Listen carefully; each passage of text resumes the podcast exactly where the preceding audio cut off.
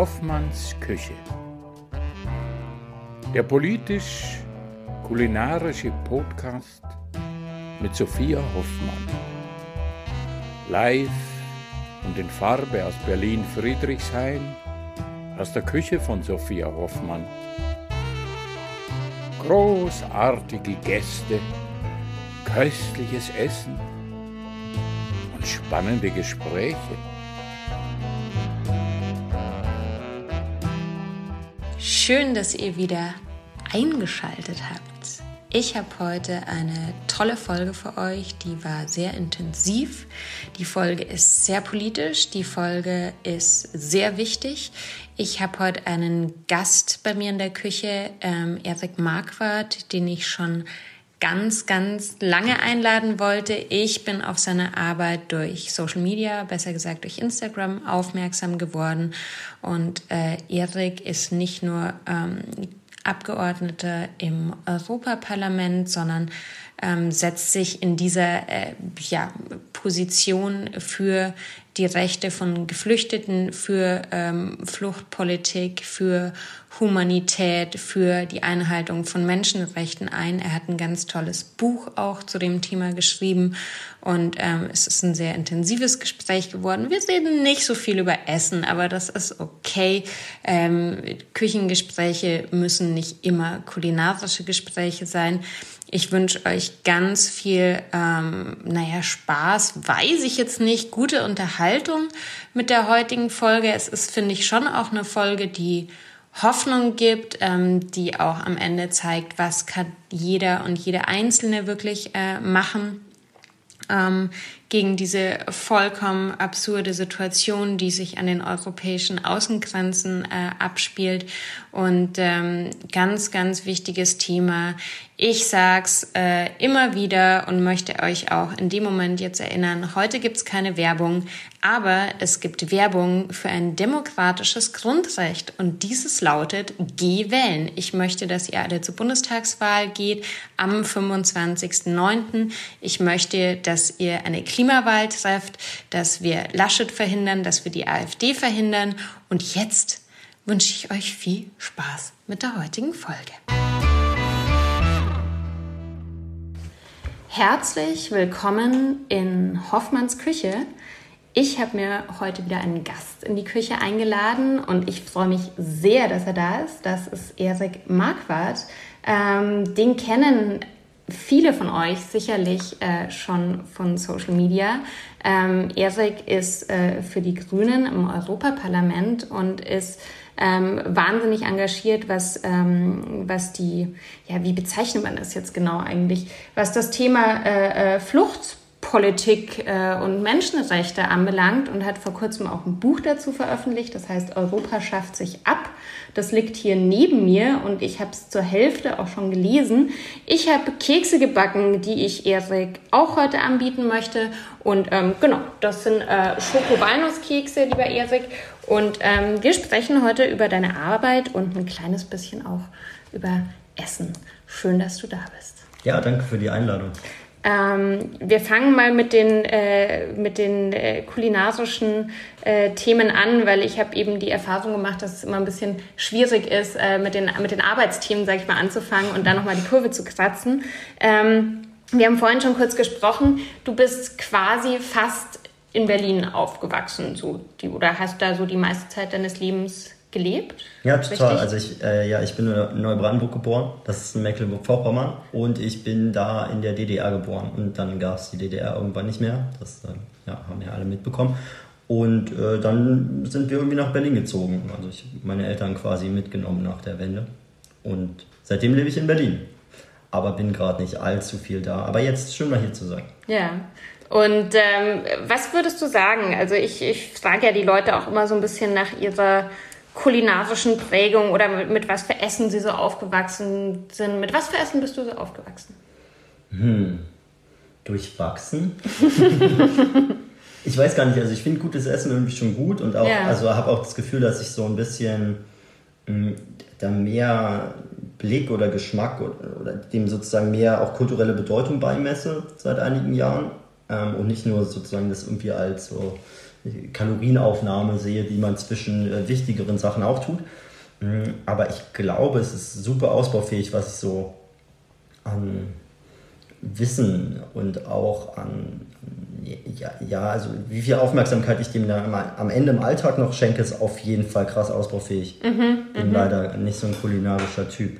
Aber du, ich, also ich habe ja auch immer wieder Menschen hier zu Gast, die einfach, ne, also du bist auch wahnsinnig viel auf Reisen beruflich und so. Also ich sag mal, wo die Prioritäten auch einfach, ja, woanders liegen. Also natürlich muss jeder essen irgendwie und man kann sicherlich auch ein gutes Essen genießen. Aber dann wirklich, vielleicht gibt es ja irgendwann Phasen im Leben, wo man dann mal mehr Zeit hat, zu Hause ja. zu kochen. Ja, ich weiß immer ähm, nicht, ob es nicht, also ob das so voneinander abgegrenzt ist, ne? Ja. dass man sagt, man hat jetzt keine Zeit für Essen, weil andere Sachen sind wichtiger oder ob das nicht eigentlich auch schon eine Problembeschreibung ist. Ja? Das, mhm, mhm. das ist eine, ja, ist eine äh, gute Frage. Empfindest du es denn als? ja, ich nehme mir auf jeden Fall immer vor, und also das ist jetzt gar nicht so ein, bin jetzt mit Sicherheit auch nicht so der strebsamste Typ auf der Welt, aber ich habe die letzten Jahre schon sehr viel gearbeitet und auch kaum Wochenende gehabt und da erwarte mhm. ich kein Mitleid oder so. Aber ich kann mir vorstellen und versuche das gerade auch so ein bisschen umzusetzen, dass man mit dem, was man so im Job macht oder auch politisch erreichen will, eigentlich effektiver ist, wenn man ähm, sozusagen ja, versucht, genug zu schlafen, genug Freizeit zu haben, Freundschaften zu pflegen und auch gut zu essen. Und äh, das, genau, hilft vielleicht gar nicht, wenn man 16 Stunden am Tag, ähm, vereinfacht gesagt, mit knurrendem oder mit äh, dreckgefülltem Magen arbeitet, ähm, statt acht Stunden ordentlich. Ja, äh, und sich zwischendurch mal ein belegtes Brötchen irgendwie äh, ja, genau. am, am also Bahnhof oder am Flughafen äh, äh gönnt. So. ja.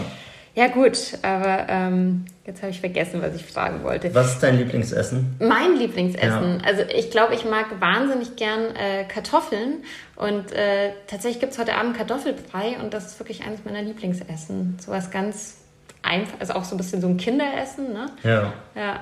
Wäre jetzt eigentlich eine Frage erst später, aber weißt du noch, was als Kind dein Lieblingsessen war? Also Kartoffelbrei mit Fischstäbchen fand ich ja. gut. Ah ja, so der Klassiker. Ja, meine Eltern haben auch keine veganen Fischstäbchen gemacht oder äh, so. Ja gut, die gab es ja damals noch. Genau, wollte ich auch gerade fragen, gab es die schon? Nee, nee, nee. nee. Gab nee, nur die bei uns gab es Kartoffelbrei mit Spinat und Spiegelei. Das ist ja auch so ein, so ein bisschen so ein Klassiker. Ja der deutschen Küche. Stimmt, äh, das gab es auch. Ich war auch nie eine Person, die keinen Spinat mochte. Also ich fand das schon Spinat auch schon okay. Äh, so, also ich fand das auch schön ja. matschig und so als Kind.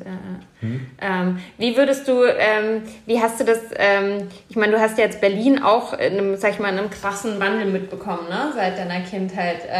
Gibt es da auch irgend so ein, also weißt du, ich versuche ja immer kulinarische Connections zu machen. Ist da irgendwas, was dir irgendwie aufgefallen ist, so in den letzten äh, 30 Jahren, sag ich mal, was sich da so verändert hat? Im Westen gab es ja früher ganz viele italienische Restaurants, hatte ich so das Gefühl nur. Äh. ja, da, da war ich so, ne, ich bin irgendwie 87 geboren und mm. da mhm. war ich jetzt so Anfang der 90er. Da hatte ich jetzt andere Sachen immer so in meinem Tagesablauf, als ja, äh, nach West-Berlin zum Italiener zum zu gehen. Zum Italiener zu gehen, ja. Aber okay. ich habe also naja, mir ist, also hier in der Gegend, ich glaube, wir können ja sagen, dass wir hier gerade im Friedrichshain sitzen, mhm. so, ne? Ähm, habe ich auch eine Zeit lang gewohnt und ich fand schon interessant, wie viele Läden hier irgendwie so entstanden sind und naja, auch, auch wie eigentlich so eine, ja, auch, auch kulinarische Vielfalt, ob man das jetzt im Einzelfall so gut findet, ja, aber es ist ja irgendwie auch schon ein Unterschied, ob halt irgendwie äh, in einer Straße mal ein Italiener ist oder ob da noch so ein schneller und ein langsamer Pizzaladen ist und dann auch noch hier die Leute, die da irgendwie Falafel machen oder nicht und so. Und ähm, also das finde ich hat sich schon geändert, wundert mich eigentlich. Also wundert mich jetzt, woran das liegt hier im Friedrichshain, aber fand ich schon überraschend, wie man so dabei zugucken konnte, dass eigentlich jeden Tag irgendwo ein neuer Laden entsteht und einmal sämtliche Erdgeschosse irgendwie Essen anbieten. Mhm. Das ist schon irre, ne? Man wird eigentlich überall mit Essen zugeballert fast äh, äh heutzutage. Mhm. Also so hat das auch eine, eine, eine äh, ein Gast, eine Gästin, die, die vor kurzem hier war, die, äh, in der, die auch aus Berlin ist und äh, in, in der Berufsschule als Berufsschullehrerin eben äh, äh Koche, Köche und Köchinnen ausbildet und die auch so ne, gemeinte irgendwie, also das ist, das gab's halt früher nicht, dass an jeder Ecke halt so, so krass viel Essen auch verfügbar ist, irgendwie so in jeder Form. Und hier auch zu jeder Tageszeit. Genau, zu jeder Tageszeit. Im Ostkreuz rumlaufen äh, oder so, das ist ja irgendwie, ist ja gar kein Unterschied, ähm, ob es gerade um 8 ist oder um 3 Uhr morgens oder so. Total. Hast du, hast du jetzt auch noch sowas wie ein Lieblingsessen oder ein, ein Comfort Food, wie man so schön sagt? Irgendwas, was so, was dich so, ein Fühlgutessen? Weiß ich gar nicht. Also, äh, da ich sozusagen, also ich meine, hätte ich jetzt sozusagen die Kompetenz innerhalb von 20 Minuten zu Hause irgendwie äh, aus dem breiten Strauß der Angebote der kulinarischen Welt mir was zuzubereiten, ja, dann hätte ich wahrscheinlich ähm, auch nicht die Antwort, die ich auf die Frage habe, aber ich esse schon so gern Nudeln, die kann ich machen. Ja, äh, äh, so, ich weiß, super. wie man die macht. ja. ähm, und äh, genau, dann kann man halt irgendwie da so auch relativ schnell ein halbwegs ordentliches Essen für mich machen und noch Pinienkerne anbraten und die raufpacken und dann ist irgendwie auch alles also gut für mich. Aber ich weiß gar nicht, also ne, wie ich angedeutet habe, ob das jetzt mein Lieblingsessen ist. Auf jeden Fall esse ich das viel. Mhm. Ja, aber das, ich finde auch, Nudeln mit irgendwas geht immer, oder? Ja. Ähm, lass uns drüber reden, wie, ich, du bist ja schon äh, ziemlich lang auch politisch aktiv, auch schon in der Grünen Jugend. Wie kam es denn dazu, dass du äh, dich politisch engagiert hast? Naja, ich habe irgendwie 2008 im Wintersemester irgendwie angefangen zu studieren und da ja, gab es so verschiedenste Gruppen, die sich politisch engagiert haben. Und ich habe mich vorher dafür auch irgendwie interessiert, was politisch passiert und war auch auf Demos gegen Nazis und habe mich irgendwie ja auch so mit Politik beschäftigt, aber es war nie so ein zentraler Punkt in meinem mhm. Leben. Und dann habe ich aber ja, an der Uni irgendwie schnell gemerkt, dass es da irgendwie ganz viele Gruppen gibt, die sich mit verschiedensten Herausforderungen der Welt beschäftigen und äh, ja auch die großen Fragen an der Technischen Universität Berlin lösen wollen. Und ähm, Ganz da kurz, ich, ich ja. esse jetzt einfach mal einen Keks. Also ja, bei mir voll, ist auch, okay, ne, man kann, oder wenn ich ja. dann rede, also schmatzen zwischendurch, das gehört zum Konzept, ich sag mal. Ja, cool, okay, das mache ich gleich. Ich nur am hab, ähm, Genau, dann hat, war das irgendwie so ein Jahr 2009, in dem es so einen Bildungsstreik gab und dann wurden irgendwie in Österreich Hörsäle besetzt und das ist so nach Deutschland rübergeschwappt und da gab es so Massenproteste und da habe ich mich ziemlich engagiert und bin dann irgendwie auch bei der Hochschulpolitik dann in der Studierendenvertretung gelandet und habe da irgendwie verschiedenste mhm. ähm, Dinge getan und das wurde irgendwie immer mehr. Dann war ich bei so einem Dachverband der Studienvertretung, FZS heißt der, und war da irgendwie im Vorstand ähm, des freien Zusammenschlusses von Studentinnenschaften und ähm, ja, bin dann irgendwie, ja, hatte ich mit einmal mit einmal habe ich mich den ganzen Tag mit so politischen Fragen beschäftigt und dann bin ich zur Grünen Jugend gekommen, weil ich irgendwann dachte, ja, Hochschulpolitik ist cool, aber auf Dauer vielleicht nicht das Einzige, was man so als politisches Thema haben will. Und ja, bei der Grünen Jugend war das cool, da konnte ich dann irgendwie für den Bundesvorstand kandidieren, war dann politischer Geschäftsführer, dann als Bundessprecher, dann sitzt man mit einmal irgendwie in der Bundestagsfraktion der Grünen und soll da irgendwie die Meinung der Grünen Jugend vertreten und dann ähm, ja, kommt irgendwie so eins zum anderen. Und so fing das irgendwie an und seit 2019 mache ich das halt quasi beruflich seit der Europawahl. Mhm weil ich habe den Mund voll. Mm, ich würde dich gerne in dem Kontext fragen, weil.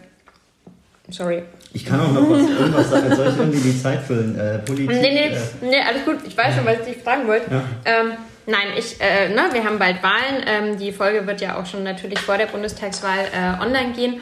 Mm, und ich, ähm, ich habe mich ja erst vor ein paar Monaten äh, entschieden, Grünen-Mitglied zu werden und ähm, bisher auch nicht mit dem Plan, irgendwie äh, aktiv äh, politisch tätig zu sein, aber einfach äh, eine Form der Unterstützung auch irgendwie ähm, und natürlich auch einfach jetzt im Kontext mit der Wahl die Leute äh, zum Wählen zu kriegen. Ne? Und ja. ähm, was ich dich äh, gerne fragen würde, weil ich habe mir letztens, okay, ist jetzt eine ganz lange Wurmsatzfrage, aber egal.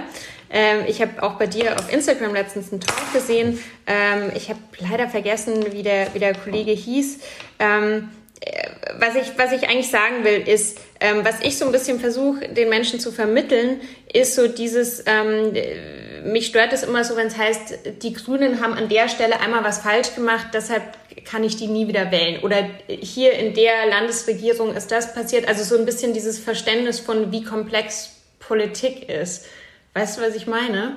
Wie, wie siehst du das jetzt auch nach so vielen Jahren, wo du dich schon ähm, wo du wirklich in dem Bereich arbeitest. Wie kann man das Leuten Ja, das ist ein Riesenthema. Ja, und also das ist auch, ist auch was, was mich an dem Job stört, ja, dass mhm. man sozusagen, ähm, ja, wie formuliere ich das ohne Vorwurf, aber dass sozusagen Leute erwarten, dass irgendwann vielleicht mal eine Partei kommt, die soll auch dann 200.000 Mitglieder haben und die soll auch bitte Alles demokratisch erfüllen. organisiert sein und die soll aber bitte genau meine Meinung vertreten und zwar auch über zehn Jahre in jeder Entscheidung, weil ansonsten kram ich auch die Entscheidung, wo es mal nicht so lief, ja, oder wo man vielleicht auch mal einen schlechten Kompromiss gemacht hat, wo man einen Fehler gemacht hat, sonst kra- kram ich die Entscheidung raus und werde die den immer vorhalten.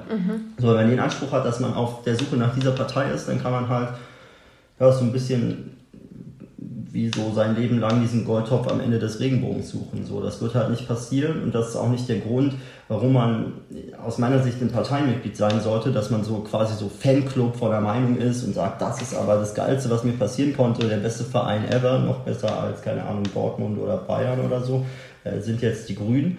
Und da, das ist so eine schwierige Frage, weil am Ende eben diese parlamentarische Demokratie auch eine krasse Zumutung ist. Also natürlich wünscht man sich, dass irgendjemand die eigene ne? Meinung Ja. vertritt.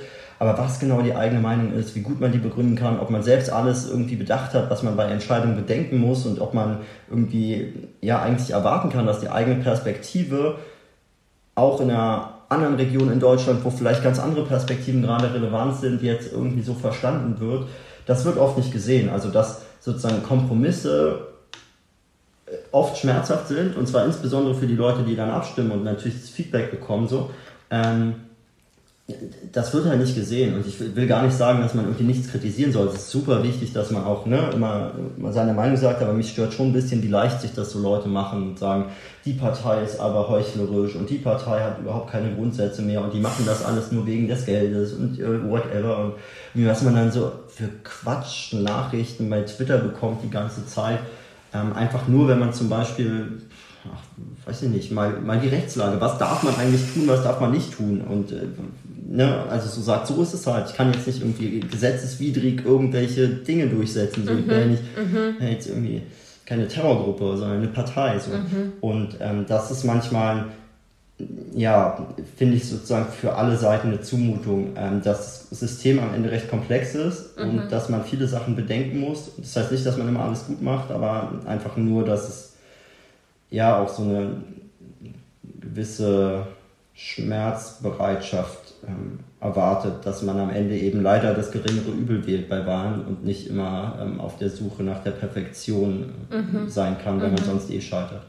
So, dann kann man sich halt zurückziehen und sagen, nee, aber meine Meinung ist viel geiler als alle anderen Meinungen, alle Parteien sind korrupt, weil das System ist so korrupt, whatever. Kann man alles machen, aber es ist halt aus meiner Sicht ähm, auch äh, die Entscheidung, politisch äh, handlungsunfähig zu werden und überhaupt nicht mehr politisch wirken zu wollen. So, wenn man was politisch verändern will, dann muss man halt leider auch, ähm, oh jetzt war hier ein Tisch kaputt, Alles da muss man aus meiner Sicht halt einfach auch so ein bisschen ähm, eine Bereitschaft haben, sich zu überlegen, wie kann man eigentlich auch Sachen verändern. Und das ist leider nicht ohne ähm, auch schmerzhafte Prozesse möglich. Meinst du, also ich meine, das ist bei manchen Leuten, habe ich auch das Gefühl, das ist einfach so, also jetzt äh, grob gesagt, mangelndes Demokratieverständnis, aber dass es natürlich so wahrscheinlich helfen würde, vielleicht auch diese Komplexität der, der Vorgänge so ein bisschen, also weiß jetzt nicht, ob das jetzt hilft, wenn man in der Schule versucht, schon mehr so, so, so demokratische Systeme irgendwie zu etablieren. Aber weißt du, wie ich meine? Also ich glaube, in dem Moment, wo man mal in irgendeiner Form äh, äh, mit so einer Entscheidungsfindung oder so zu tun hatte, dann versteht man, glaube ich, auch diese Komplexität besser, oder? Naja, ich, also, also man kann ja auch mal einen Selbsttest jetzt als Zuhörerin oder Zuhörer machen. Also, ne, ich meine, irgendwie sagen viele dann, Europäische Union ist wichtig und manche sagen, oh, neoliberales Projekt müssen wir abschaffen und durch irgendwas Progressives, äh, whatever, ja. Aber wenn man sich mal so selbst überlegt, weiß ja eigentlich genau, was die Aufgabe der EU-Kommission ist, was der Unterschied zwischen der ähm, Europarat ist und dem Rat der Europäischen Union, was ähm, genau die Aufgaben und Kompetenzen des Europaparlaments sind und wie Gesetzgebung eigentlich in Trilogverhandlungen am Ende abläuft, werden wahrscheinlich relativ viele feststellen, dass sie da einigermaßen unbewaffnet sind. Ja. Und ähm, das meine ich auch nicht als Vorwurf, aber es fällt mir manchmal sozusagen im selber lernen, wie laufen politische Prozesse abseits dieser Organigramme, wo man weiß, hier, die haben Verantwortung für das und hm, und ähm, aber die Frage, ähm, kann man eine EU-Kommission dazu zwingen, ein Vertragsverletzungsverfahren einzuleiten gegen einen Mitgliedstaat, der gegen Menschenrechte verstößt oder gegen EU-Recht oder so. Ja? Ähm, das ist eine relativ komplexe Frage. Ähm, in der Öffentlichkeit wird aber eigentlich nur diskutiert, warum passiert da nichts. Mhm, also mhm, warum mhm. kann Griechenland an Menschenrechte brechen und so. Also ne, zu deiner Frage zurück. Ich mhm. glaube, das würde sehr helfen, wenn man das nicht einfach nur sozusagen als ein Schulfach, was man dann auch mal abwählen kann, irgendwie betrachtet in der Demokratie, dass man auch politische Bildung hat, sondern wenn man schon schaut, wie kann man eigentlich in der Gesellschaft, die ja eigentlich auch von demokratischen Entscheidungen leben soll, ja, und dazu gehört eben auch, dass Leute bewusste Entscheidungen treffen können. Dazu gehört eben auch, dass sie wissen, wer für was verantwortlich mhm. ist. Ähm, dass man das irgendwie auch viel mehr noch im, im, Arbeitsleben und so nicht irgendwie in der Phase von, keine Ahnung, 12 bis 16 mal kurz mhm. im Leben, sondern dass man da immer wieder irgendwie in Kontakt mitkommt und sich dem hoffentlich auch gar nicht so richtig entziehen kann, sonst funktioniert die Demokratie nicht. Das mhm. ist auch ein Grund, warum ich jetzt im letzten Jahr versucht habe, ein bisschen mehr soziale Medien zu nutzen, weil ich auch glaube, dass man halt verstehen muss, dass viele Leute, ja, die informieren sich halt lieber bei Instagram oder YouTube als bei der PW-Lehrerin, die sie noch nie mochten oder mhm. so. Ich finde das total positiv, weil es gibt ja jetzt echt auch äh, immer mehr PolitikerInnen, die, die eben soziale Medien auch als Medium nutzen ne? und da auch über ihre Arbeit äh, informieren. Und ich glaube, das ist, also ich glaube schon, dass man da jetzt vielleicht noch nicht die zweite Masse, aber zumindest nochmal eine, eine andere Zielgruppe erreicht und irgendwie, ja, einfach. Das ist halt super anstrengend, oder? Also, weil, ja, ja. also ich will das, ich will das viel mehr machen, auch so Erklärvideos mhm. zum Beispiel machen. Ja. Und bin ich aber halt kein krasser Content Creator, sondern ich bin halt Politiker. Dafür, ne? ja, und ich meine, auch, äh, äh, ich habe auch, ich habe ja sogar ein Team, aber selbst das, ja, dann musst du halt erstmal gucken, wie man im Pendeln zwischen Brüssel, Straßburg und Berlin und zwischen den Terminen, wo ja, das schon Gründe hat, dass viele auch ihre Social Media Arbeit komplett ans Team mhm. auslagern, aber es mhm. funktioniert ja nicht, wenn du wirklich glaubwürdig erklären willst, ähm, wie bestimmte Entscheidungen zustande kamen und warum das jetzt nicht einfach so ist, dass die Grünen das eine gesagt haben, aber dann das andere machen oder die SPD oder was auch immer. Es geht ja nicht nur um, um eine Partei, sondern darum, wie funktioniert eigentlich das System. Und ähm, ja, so, so in, in eigener Sprache so zu erklären, dass es noch halbwegs interessant ist, ähm, warum hat sich vielleicht irgendwer für etwas entschieden? Was musste man dabei bedenken? Und, ne, und das wird ja schnell auch sehr trocken. Das heißt, man muss auch ziemlich viel Energie verwenden, um irgendwie eine Sprache zu finden, mit der man das gut erklärt und so. Mhm. Ja, und das ist halt echt, also mindestens ein Halbtagsjob, wenn du da drei mhm. Videos die Woche raushauen willst, würde ich sagen. Ja? Ähm, gut, kannst auch alles schneller machen, aber es muss ja auch irgendwie konkurrieren können mit Leuten, die das hauptberuflich machen. Total. Und wenn ich da irgendwelche Leute habe, die von, vom 10 Meter Turm springen und vorher auf einem Finger balanciert haben und irgendwie ein Sixpack haben und alle wollen es sehen.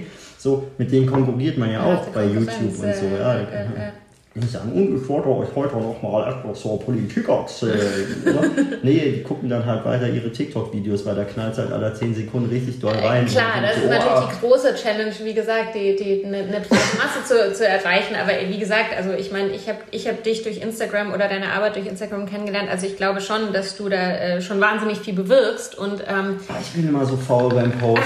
ich habe immer Wochen, wo ich gar nichts poste und ich denke mir immer so, meine Güte, eigentlich müsstest du hinbekommen. Aber es hat schon Gründe, warum so Berufspolitiker haben halt auch echt viel Quatsch zu tun die ganze Zeit. Und besonders in der Corona-Zeit bist du dann halt so den ganzen Tag in Videokonferenzen, so von morgens bis abends. Mhm. Und dann habe ich ja jetzt auch noch ein Buch geschrieben und so, aber dann hast du halt immer das, ja, eigentlich müsste ich dem mehr Aufmerksamkeit geben, weil genau das will ich ja machen. Also mhm. Politik mhm. besser zu erklären, mhm. damit mehr Leute da begeistert sind und so und irgendwie das verständlicher wird.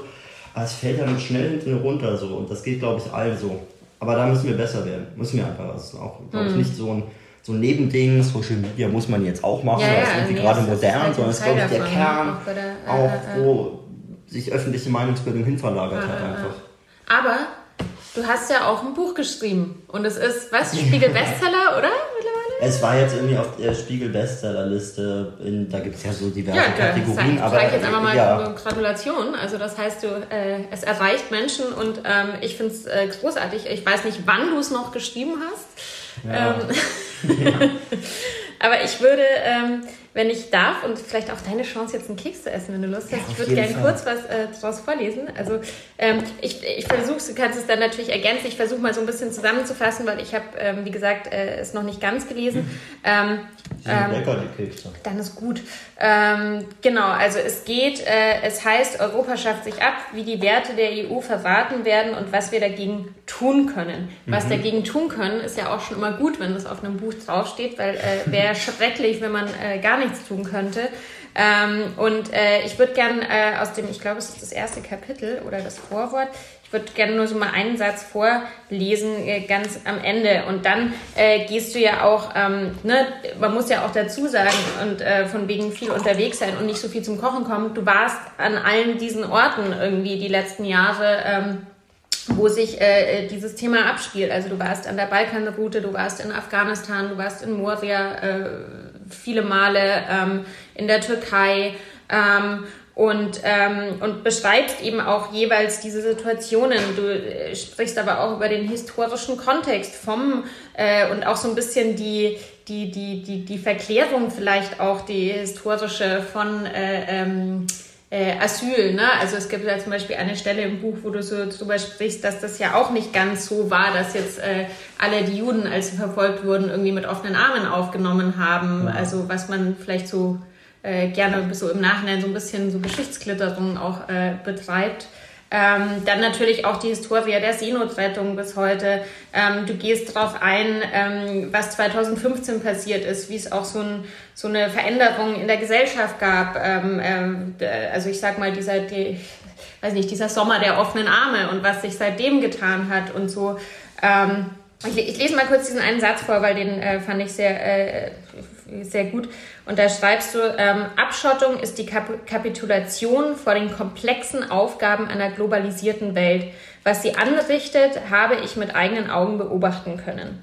Und das ist für mich auch so irgendwie so, so verrückt. Also diese, dieses Abschotten und Zumachen, also das ist ja wie der Strauß, der den Kopf in den Sand steckt. Ne? Das ist ja irgendwie keine Problemlösung. Und irgendwie zu glauben, dass Sachen weggehen, nur weil man irgendwie einen Stacheldrahtzaun baut, ähm, das kann ja nicht, also das kann ja nur alles immer schlimmer machen, oder?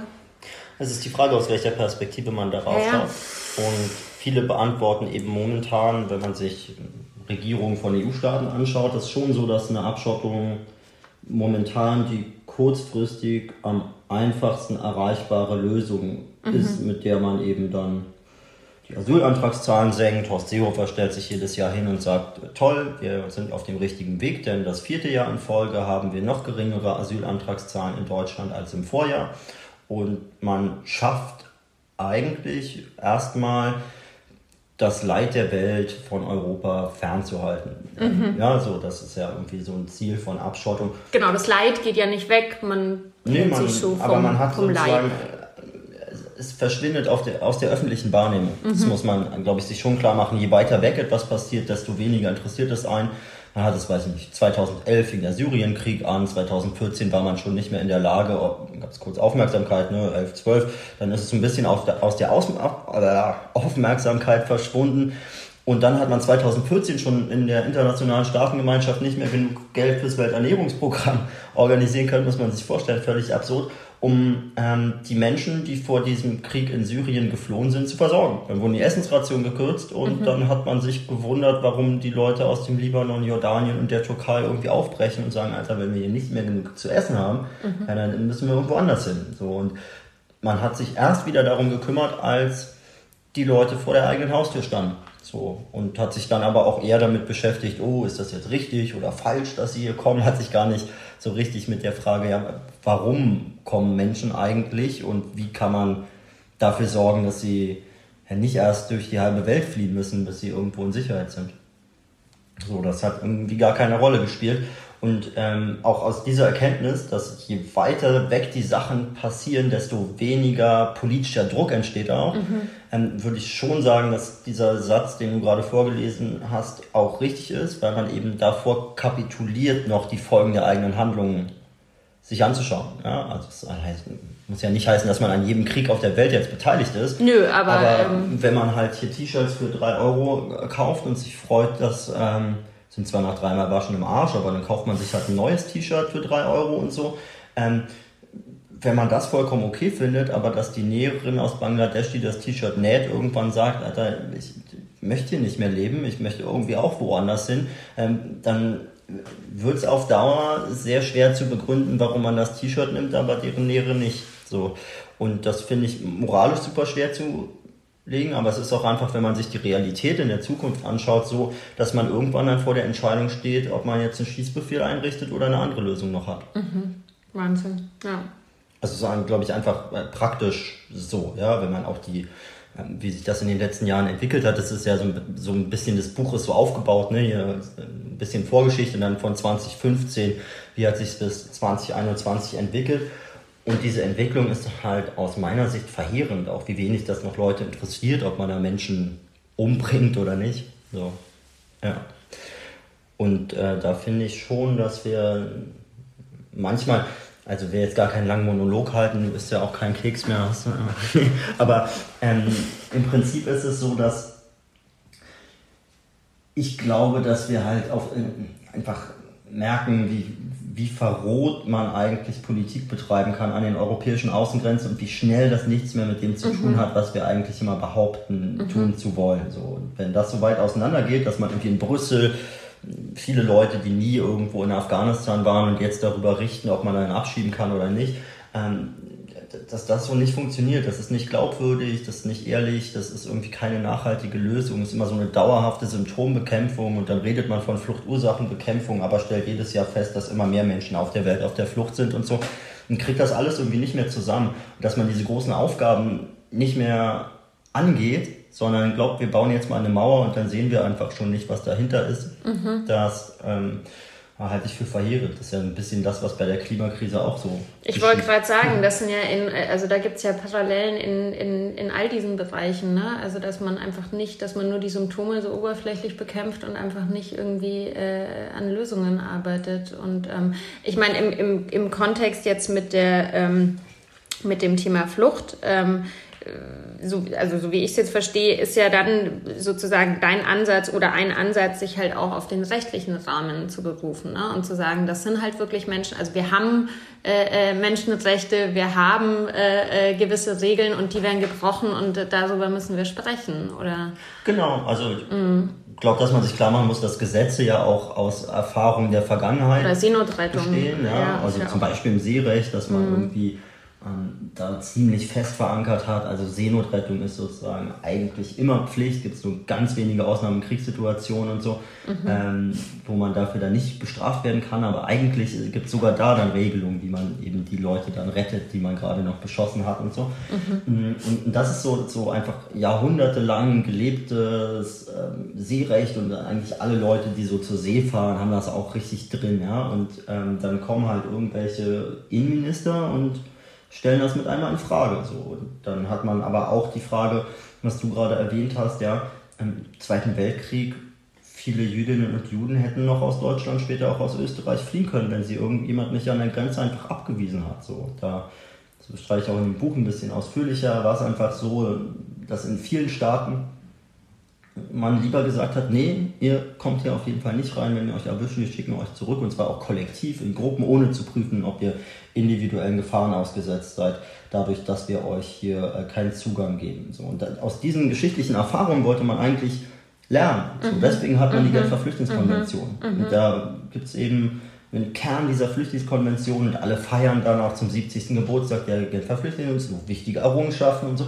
Aber der Kern ist, dass man Leute eben, wenn die an der Grenze stehen und sagen, ich möchte um Asyl fragen, dass man die nicht einfach abweisen kann und sagen kann, nee, wir setzen euch hier auf dem Wasser auf oder verprügeln euch oder schießen Tränengas, weil wir jetzt hier irgendwie gerade Grenzen schließen wollen, weil wir damit irgendwie in der nächsten Umfrage 2% mehr kriegen können vielleicht, sondern ähm, eigentlich ist der Kern, dass man jeden Antrag individuell zu prüfen hat und wenn jemand verfolgt ist, darf man die Person nicht einfach irgendwohin zurückschicken.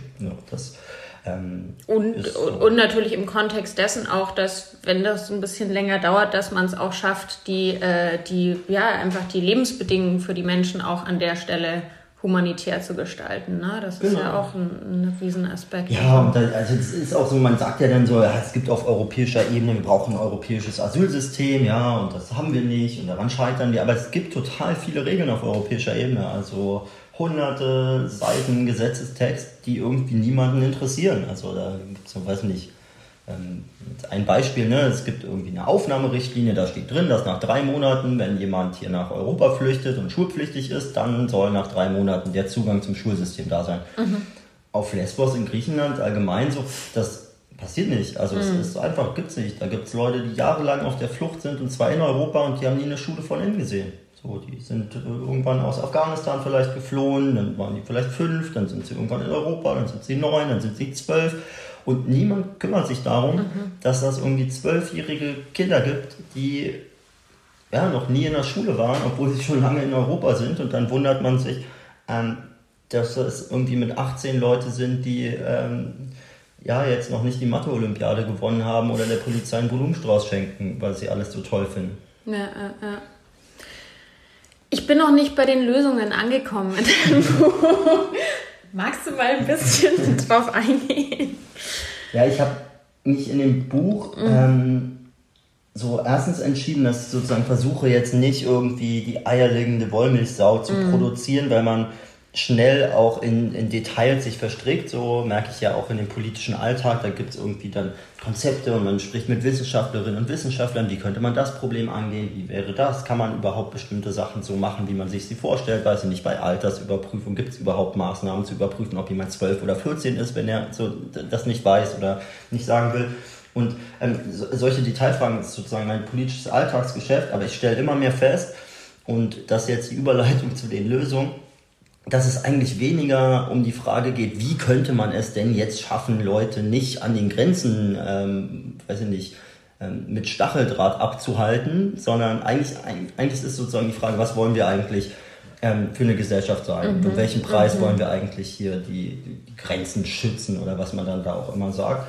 Und ich glaube, dass man wenn man versteht, was momentan in Europa in der Asylpolitik passiert, nämlich dass man versucht eigentlich mit fast jeder Maßnahme, die man so beobachten kann, Familiennachzug, Zugang zu Sprachkursen, Zugang zu Arbeitsmöglichkeiten, Zugang zu einem ordentlichen Status oder so, ähm, dass man bei all diesen Themen eigentlich versucht, den Leuten es so schwer wie möglich mhm. zu machen, um ja nicht den Eindruck zu erwecken, dass es sich auch irgendwie lohnen könnte, nach Europa zu fliegen, sondern will jedem im Einzelnen, und das gibt individuelle Fälle, wo es ein bisschen anders läuft, ja, aber jetzt im Durchschnitt will man eigentlich zeigen, es lohnt sich nicht nach Europa zu kommen. Es ist so schwer, hier irgendwie Fuß zu fassen für euch.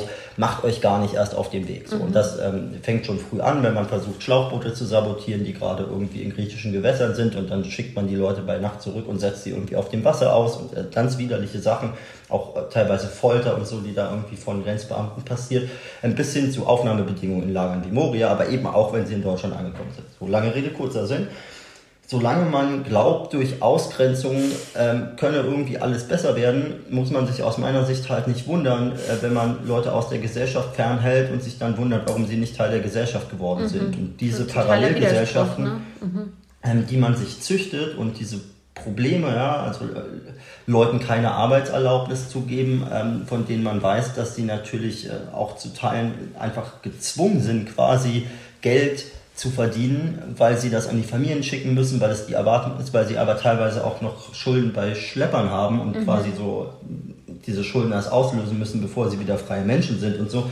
Ähm, also in diesem ganzen Wissen irgendwie so viel Quatsch zu produzieren, statt zu gucken, okay, also eine Realität, die einfach da ist, ist, dass irgendwie irreguläre Migration auch immer stattgefunden hat, immer stattfindet, auch jetzt und auch weiter stattfinden wird und sich mit dieser Realität so abzufinden, dass man sagt, okay, doch wenigstens für die, die schon länger da sind und eine gewisse Anzahl, ja, also ich spreche mich natürlich nicht für eine Obergrenze aus, aber in, sozusagen in dem Gedanken erstmal zu verharren, dass es vielleicht gar nicht um Milliarden geht, die alle nach Europa kommen wollen, sondern dass man eigentlich schon eine Lösung hätte, wenn man für 300.000, 400.000 Leute im Jahr ordentliche Perspektiven in Europa ähm, findet und wenn es dann irgendwann mal 5 Millionen sind, dann kann man ja immer noch ausrasten mm. und auf Leute mm. schießen, mm. was man jetzt schon beim R, bei der, quasi, ne, also so, ähm, dass wir in so einer Krisensituation verharren, basiert aus meiner Sicht ähm, auf so einer Hegemonie von Abschreckung und Abschottung und die -hmm. erzeugt auf Dauer sehr viel mehr Probleme,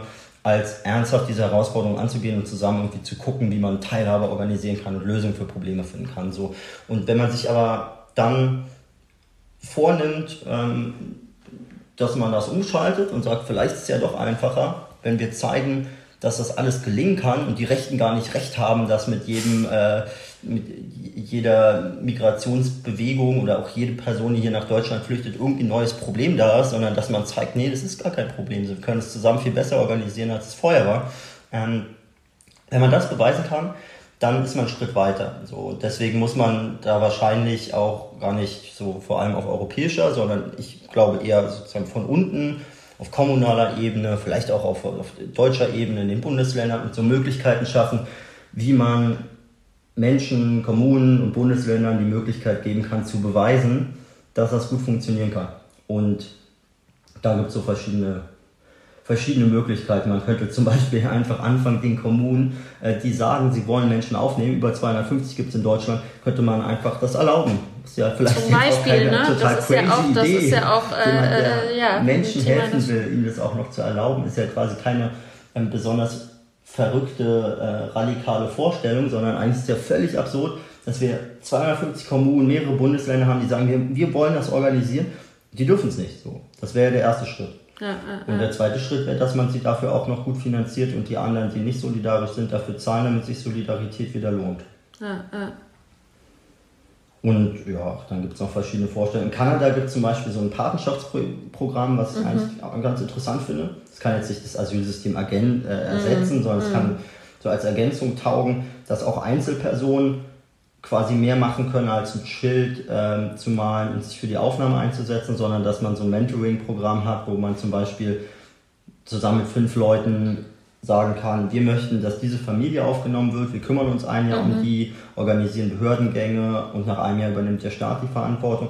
Es klappt in Kanada sehr gut, weil ähm, die Menschen sofort dezentral untergebracht sind, die sind eingebunden, mhm. haben gleich soziale mhm. Kontakte, mhm. irgendwie kommen viel besser in der Gesellschaft an und nach einem Jahr sind nur noch 25 Prozent der Leute irgendwie von Sozialleistungen abhängig, also sehr großer Erfolg. Ähm, während es in anderen Programmen alles viel länger dauert, bis die Leute Zugang zum Arbeitsmarkt finden und so. Ähm, und da gibt es ganz viele Möglichkeiten, die man nutzen kann, wo man auch von Erfahrung lernen kann, wie man es besser machen kann. Das Problem ist aber nicht, dass es keine, ne, wo ich angefangen habe, dass es jetzt keine Lösungsmöglichkeiten gibt, sondern dass man sich entschieden hat, all die Lösungsmöglichkeiten nicht als Lösung, sondern mhm. als Problem zu begreifen, weil das, das äh, menschenrechtskonforme Behandeln von Leuten und, und die Achtung der Würde des Menschen mit einmal wieder zu einem Problem wird. Mhm. Ich wollte gerade sagen, weil ich meine, ich habe auch noch so, ne, und wenn ich so an 2015, 16 denke, es gab ja auch, oder gibt wahrscheinlich auch immer noch, gab ja auch hierzulande total viel so, so äh, private Initiativen, seien mhm. es jetzt irgendwie WG-Zimmer an, an, Geflüchtete oder irgendwie, dass man sich gegenseitig, auch im kulinarischen Kontext gab es total viele Projekte, ne, dass man sich gegenseitig zum Abendessen, als, mhm. also auch so, so äh, Essen immer als, als, äh, als kulturell verbindendes Glied ähm, dann habe ich auch ähm, jetzt, also ich bin in so einem äh, Deutscher Gastro-Gründerpreis, heißt das, bin ich in der Jury schon seit Jahren. Und da hatten wir auch total viele Projekte, wo, wo ne, Arbeitsplätze geschaffen, Geflüchtete mit eingebunden wurden. Also ähm, ich glaube, diese Impulse von, von, von privaten äh, Personen gibt's immer, ne? aber, ähm, aber das stimmt schon, wenn denen dann quasi permanent nur irgendwie äh, noch äh, Sachen in den Weg gelegt, Steine in den Weg gelegt werden, ist das halt äh, ja auch dementsprechend extrem äh, frustrierend. Und gut, Thema Seenotrettung ist ja auch so ein Thema, ne? Also dann Kriminalisierung von, von Seenotrettung und äh, ja. Ja, das ist eben, also ist ein Grund, warum ich dieses Buch ähm, schreiben wollte, weil man manchmal diese Themen so, so getrennt voneinander mhm. behandelt. Aber die Idee, dass man Familiennachzug in Deutschland erschwert, ist natürlich eng verwoben mit der Frage, warum es Kriminalisierung von Seenotrettung im Mittelmeer gibt. Ne? Also mhm. es ist halt einfach so, es soll sich nicht lohnen und es soll irgendwie keinen attraktiven Weg gehen, geben nach Europa zu kommen. Weil wenn sich das rumspricht, mhm. ja, dann kommen sozusagen Millionen von Leuten und seit 2015 ist man, man kann ziemlich genau nachweisen, dass das nicht ähm, die Realität ist, aber man ist in so einer Ideologie verhaftet, wo man wirklich glaubt, es gibt viele Millionen von Leuten, die auf gepackten Koffern an Europas Außengrenzen ähm, sitzen. Und wenn man nicht morgen es noch schlechter hat als heute für Geflüchtete in Europa, dann sinkt die Zahl der Ankünfte nicht. Mhm. Das, das, ist so ganz realitätsfern. Also es ist auch für mich, macht mir manchmal einfach nicht so viel Spaß, weil man liest dann ganz viel, man beschäftigt sich mit der Wissenschaft, die es dazu ja auch gibt und irgendwie diskutiert man dann mit Leuten, die halt keinen Plan von nichts haben, aber einen Anzug und 20 Jahre Altersunterschied und die so denken, sie haben halt die Weisheit mit Löffeln gefressen. Ja, weil haben sie einfach nur einen deutschen Reisepass, ne? Ja, genau, und, und, sitzen halt in Parlamenten und man denkt so, Alter, ihr, ihr kriegt doch sehr viel Geld, ihr habt ein Team, ihr, ihr habt sozusagen alle Ressourcen, um euch mal anzuschauen, wie sieht die Realität aus, macht es aber nicht, sondern ihr schaut euch nur an, wie könnt ihr mit euren Äußerungen eigentlich die Stimmung in der Bevölkerung so aufgreifen, dass irgendwelche Leute sagen, euch wählen wir so. Und das stellt man gerade in vielen Politikfeldern fest. Und ähm, zur Seenotrettung zurück zum Beispiel, mhm. ist es, ja, ist es einfach so, dass man, man, man will nicht, dass Seenotrettung im Mittelmeer stattfindet. Es soll gefährlich sein. Mhm. Es soll einfach super gefährlich sein, aus Libyen zu flüchten. Man bezahlt islamistische Milizen, die nennt man die libysche Küstenwache. Und teilweise sind das Leute, also das Innenministerium in Libyen ist selbst in Schlepperaktivitäten verwickelt. Die verdienen also von beiden Seiten quasi, lassen dann manchmal, jetzt gerade vor allem Menschen aus Bangladesch durch, die anderen nicht, hm, halten die irgendwie ab. Und die Leute, die durchkommen, die kommen momentan auch überwiegend zum Glück selbst an. Ja? Mhm. Und dann gibt es halt noch Leute, die kommen nicht selbst an mit ihren Booten, sondern bleiben auf dem Weg liegen. Und die können nicht eine Seenotrettungsleitstelle anrufen. Also wenn klar ist, die haben schwarze Hautfarbe, sitzen auf einem Schlauchboot und nicht auf einem Segelboot ähm, und sind weiß, dann wird da kein Seenotrettungsschiff geschickt. So manchmal nach drei Tagen oder manchmal auch schneller, ja, also es ist sozusagen mhm. nicht, aber du beschreibst ja auch so einen Fall Chance. in deinem Buch, ne, ja. äh, äh wo die, wo ja, dann so die, diese, äh, ja. diese äh, Anrufe einfach nicht beantwortet wurden. Gibt es öfter, also gibt es ja. wirklich ganz oft, wo einfach wirklich Rettungsboote sitzen in Lampedusa oder auch auf Malta, die könnten da in wenigen Stunden sein und niemand reagiert drauf. Mhm. Ich habe selber auch da oft angerufen bei dieser Seenotrettungsleitstelle. Malta zum Beispiel, man wird nur verarscht. Ja? Mhm. Auch egal wer man ist, und, ja, wir rufen dann gleich zurück, ruft niemand zurück. Ja, nee, die Person, die das jetzt aufnehmen kann, ist gerade nicht. Ja, und das ist halt, also muss man sich mal vorstellen, das mhm, halt, ist halt jetzt nicht so, dass man irgendwie da bei der IKEA Kundenhotline gerade ja, verarscht äh, äh, wird, äh, weil die irgendwie keine Billigregale vorrätig haben und ähm, aber whatever, ja. So, sondern das ist halt so, dass jemand so sagen kann, okay, ich bin hier gerade mit meiner siebenjährigen Tochter in einem Schlauchboot mit 30 anderen Leuten und das Wasser steigt und wir können nicht schwimmen. Wir haben auch keine Schwimmwesten. Und äh, können Sie bitte unser Leben retten? Und äh, ja, kommt halt die Europahymne als Warteschleife in der Seenotrettungsleitstelle so in und ähm, man ist dann lange, kann sich lange die Europahymne anhören, bis mhm. irgendwann das Handy im Wasser liegt und man selbst auch. Mhm. Und das ist halt ähm, verdorben einfach, ja. dass man auch so Ketten wieder eingerichtet hat. Äh, ähm, mit dem Wieder, immer ein bisschen vorsichtig, ja, aber mhm. sozusagen, ähm, ich finde schon, dass man die Frage stellen muss, haben wir eigentlich aus der Geschichte irgendwie gelernt? Und natürlich kann man das jetzt nicht irgendwie mit der Situation von Jüdinnen und Juden ähm, vergleichen, soll es auch nicht und so, manch auch nicht. Aber dass so, so Ketten sind von irgendwie in Berlin trifft irgendjemand eine Entscheidung und dann ist über drei Stufen führt die irgendjemand irgendwo aus. Ähm, das ist schon hart, weil dann auch so Dinge passieren, wie das zum Beispiel in der Corona-Pandemie das Bundesinnenministerium und Heiko Maas von der SPD unterstützt, dass dann. Irgendwie so Briefe rumgeschickt werden an Seenotrettungsorganisationen, wo gesagt wird, also mit der Seenotrettung jetzt, wir haben wirklich nochmal mit den italienischen Kollegen geredet und das ist ja so, also jetzt, also können wir das nicht mal lassen mit der Seenotrettung, weil wir haben jetzt mit dieser Pandemie echt viele Probleme und so. Und ähm, die Häfen sind auch so überfordert, so und dann guckst du dir das zum Beispiel, so ein Portal Marine Traffic, da kannst du sehen, welche Schiffe fahren da gerade und welche nicht. Und du stellst fest, in Italien ist gar nicht, ist, ist gar Pandemie zwar, ja, aber es ist, alle Handelsschiffe fahren da ein und aus, alles super belebt, verhältnismäßig. Natürlich Lieferengpässe und so gab es dann ja auch in der Pandemie, aber es ist überhaupt kein, man kann mhm. da ein- und ausfahren. Aber die Seenotrettungsschiffe sollten jetzt mal aufpassen, dass man irgendwie jetzt nicht noch irgendwie jetzt so da irgendwelche, irgendwelche Leute, ähm, die aus Libyen abgelegt sind, da jetzt noch in Italien anbringt, weil das kann man gerade schwer vermitteln. Und die machen sich nicht klar, dass diese Seenotrettungsschiffe sozusagen, die, die sind ja nicht dafür verantwortlich, dass irgendjemand da irgendwie ablegt oder so. Also das ist auch ja, mehrfach ja, nachgewiesen, ja, auch in Studien, so das weiß man.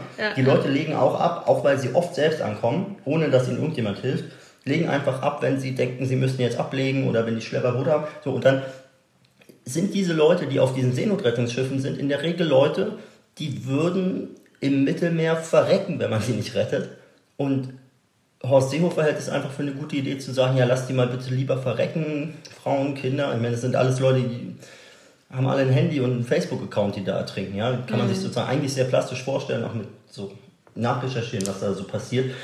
hat Horst Seehofer nie gemacht. So, der bereitet sich halt auf seine Rente vor mit ich habe mal, ich habe mal, äh, das jetzt, äh, also ich bin da ja, ich bin da zu, zu 100 Prozent deiner Meinung und ich, ähm, äh, wie soll ich sagen, also ich finde es krass, weil, also es wäre dann auch noch eine Frage an dich, weil du hast natürlich auch so viele Einzelschicksale wirklich gesehen, auch in den mhm. letzten Jahren, ne? Und ich finde es für mich ist das schon ganz komisch, wenn ich das nur so abstrakt immer über, über, über soziale Medien oder über Nachrichten mitbekomme. Mhm. Und ich finde das trotzdem schon total schwer auszuhalten, irgendwie so auch so, so das Gefühl zu haben, nichts dagegen machen zu können. Ne?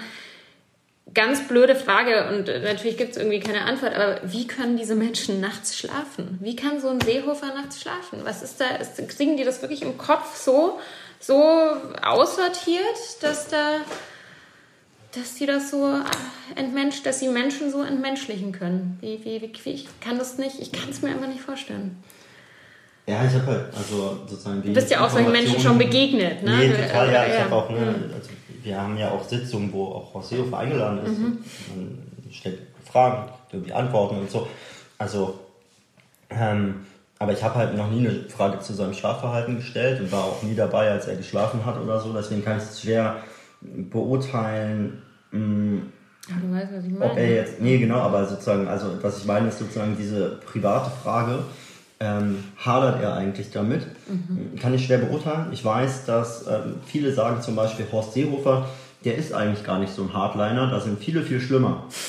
Und dann denke ich mir so, oh Gott, es ist noch schlimmer, als ich dachte, wenn er kein Hardliner ist. Naja, ähm, aber gut. Also man ähm, muss ja eigentlich, also sorry, man muss ja eigentlich Rassist sein, weil man muss ja Menschen in Kategorien einteilen. Sonst funktioniert ja diese, dieser Gedanke gar nicht, oder?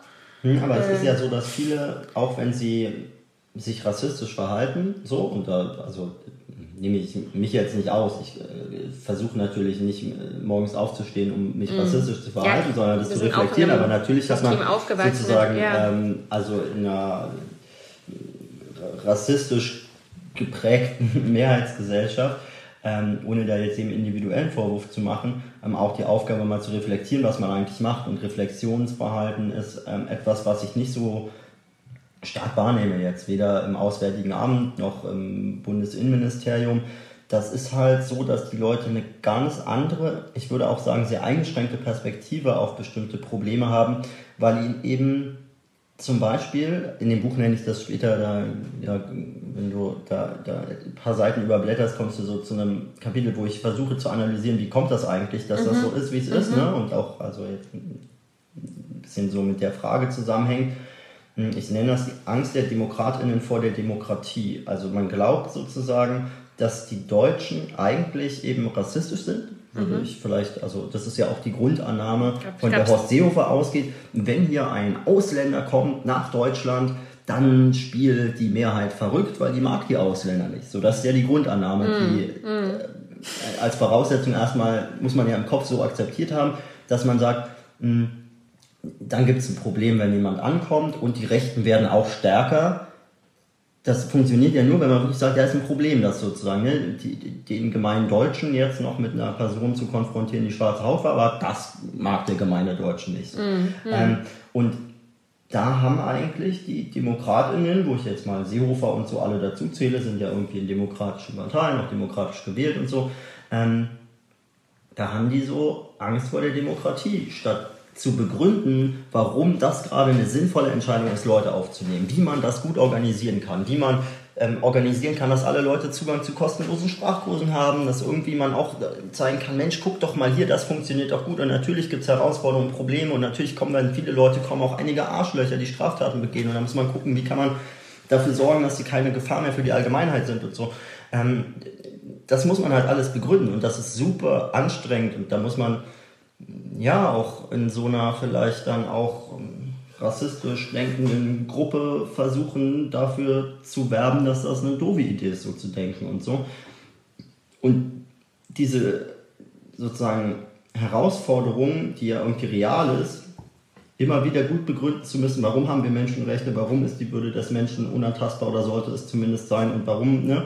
So, ähm, das spart man sich einfach, indem man sagt, naja, wir schotten, also die Asylantragszahlen sind in diesem Jahr noch geringer als im letzten Jahr. Wählt mich wieder. Mhm. Ähm, ist mhm. aber eine, eine, Spirale, die irgendwie aus meiner Sicht einfach absehbar in den Abgrund führt, wenn man irgendwie so eine, die Leute gar nicht mehr damit konfrontiert, was auf der Welt passiert und auch möglichst versucht, irgendwie den Tod im Mittelmeer so weit wegzudrängen, dass die Leute am liebsten schon in der Sahara nicht mehr weiterkommen und da äh, verdursten, statt zu ertrinken und so.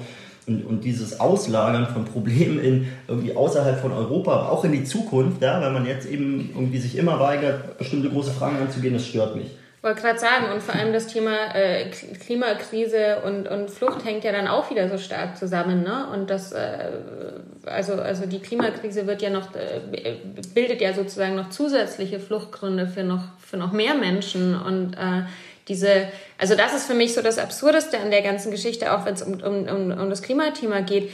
Die Idee, man kann sich da abschotten, wenn man halt auf dem gleichen Planeten ist, ist so komplett absurd. Ne? Also ich meine, es gibt so die, die also jetzt gut, irgendwelche äh, Milliardäre fliegen, wollen zum Mars fliegen. Also ich meine, das ist so das Sinnbild dafür. Ne? Also irgendwie, sei es jetzt die Insel, die einsame, aber selbst die Inseln versinken ja auch. Also es funktioniert ja einfach nicht. Oder? Also was äh, irgendwann, ja. Na gut, wenn man sozusagen einen Horizont hat, ähm, bis zur nächsten Wahl zu denken, weil das mhm. Wichtigste auch im persönlichen Alltag mhm. eigentlich gar nicht ist, dass man Probleme ist. löst, sondern mhm.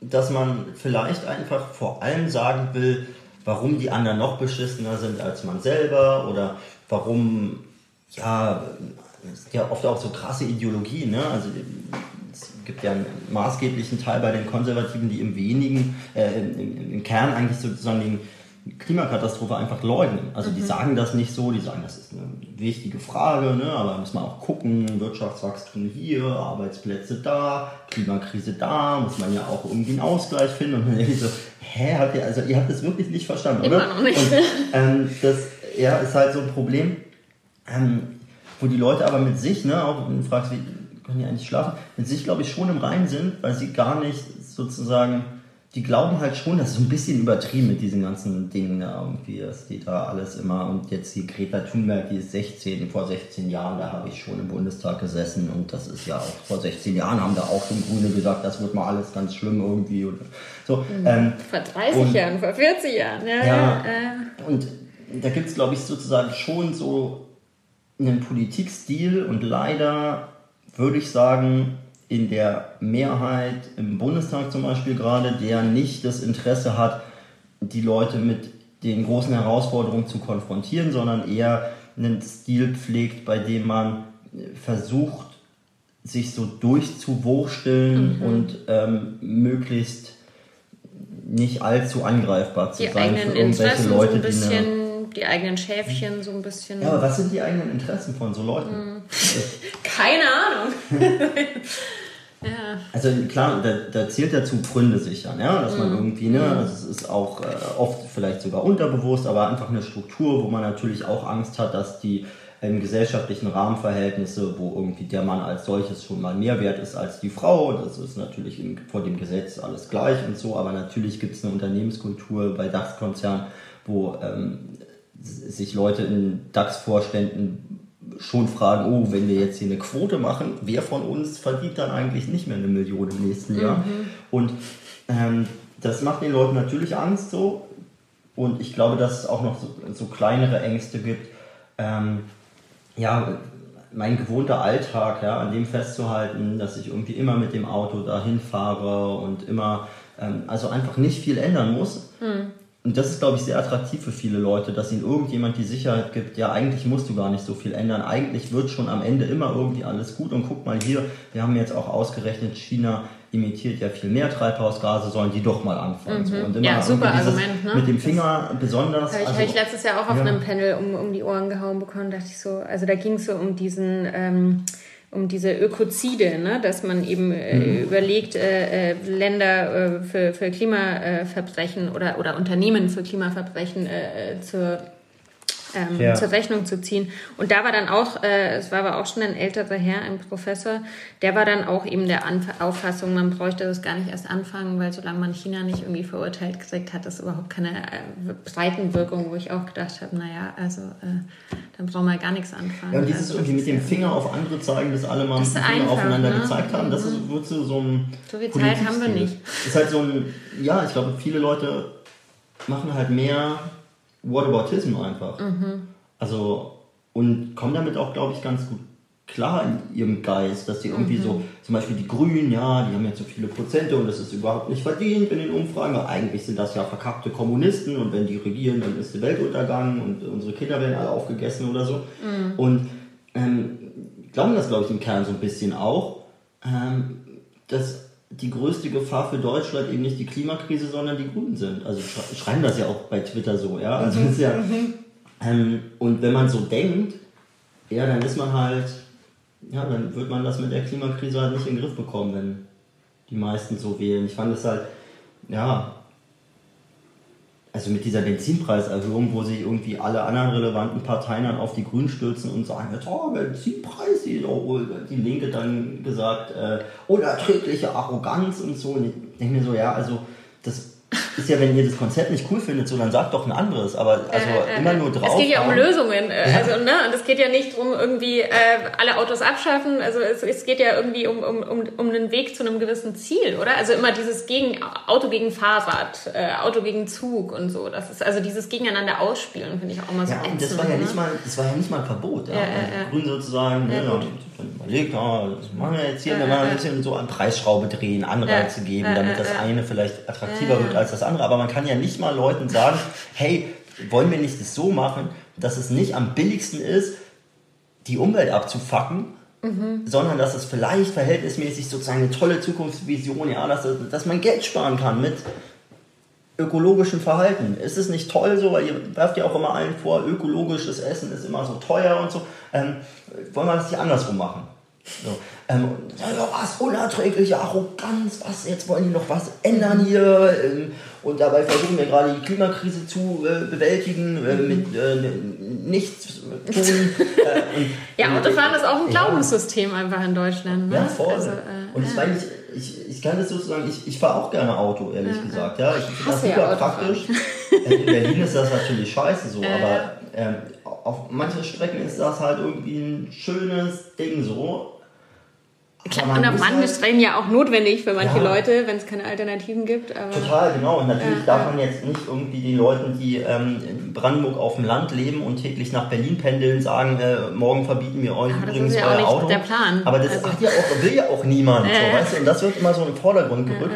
Ähm, und das finde ich, find ich so tragisch, ähm, dass man irgendwie nicht darüber reden kann, was ist eigentlich eine coole Zukunftsvision und wie kriegt man es am besten hin und welche Perspektiven haben andere drauf. Und es ist immer so, man sagt, ja, wir sind ja auch irgendwie äh, für Klimaschutz, ähm, aber wenn es dann um Maßnahmen geht, versucht man den Leuten irgendwie zu erklären, dass eigentlich es auch gar keine Maßnahmen braucht. Mhm. Wählt uns, wir sind die, die ohne Maßnahmen die Klimakrise mhm. in den mhm. Griff bekommen, äh, zumindest bis wir das bei der nächsten Wahl wieder behaupten und aufgefallen ist, dass für Jahre nichts passiert ist, aber wählt uns.